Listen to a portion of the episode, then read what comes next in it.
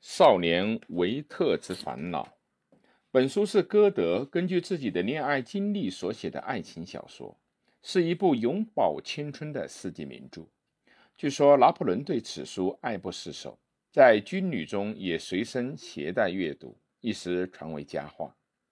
维特因遗产的事儿访问了韦茨纳尔，从五月的美丽富饶的大自然中得到了伟大造物主的启迪。他是一个多情善感的少年，在一次舞会上结识了绿迪。绿迪的淳朴、活泼，尤其是高雅的风度，使维特为之倾倒。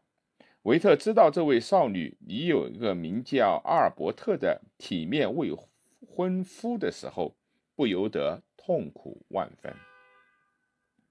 在此后不久，苦闷彷徨的维特在九月的一个夜晚。悄悄地告别了绿地一对情侣，离开了韦茨纳尔，去某一个城市的公使馆去任职。但他和官僚社会格格不入，因不能够忍受侮辱而愤然辞职。这样，他在实际生活中也失去了依靠。约一年以后，他又眷恋旧情，再一次回到了绿地的身边。可是这时，他已经成了阿尔伯特的妻子。维特抑郁成病，和阿尔伯特的友情也转向了恶化。他希冀无限美好的未来，却被囚禁在狭隘的现实生活中的圈子里面。而从这个使人窒息的狭隘中解放出来的道路只有一条：自杀。维特为了做最后的告别，去拜访了绿地。在绿地的央求之下，他朗诵了俄相的诗。维特在这首诗的激情冲动之下，墓地和绿地拥抱接吻，这是他们之间的最初也是最后的接吻。紧接着，就在。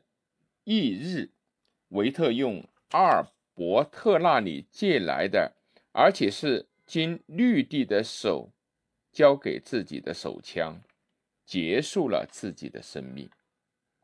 这时正是十二月圣诞节面临的寒冬深夜，在维特的书桌上还摆着来新的《阿尔里亚加洛》。在德国文学界的狂飙突进时期，也就是一七七零年到一七八零年这段时间，这部彻底的反映青年时代痛苦的作品，在当时引起了强烈的共鸣。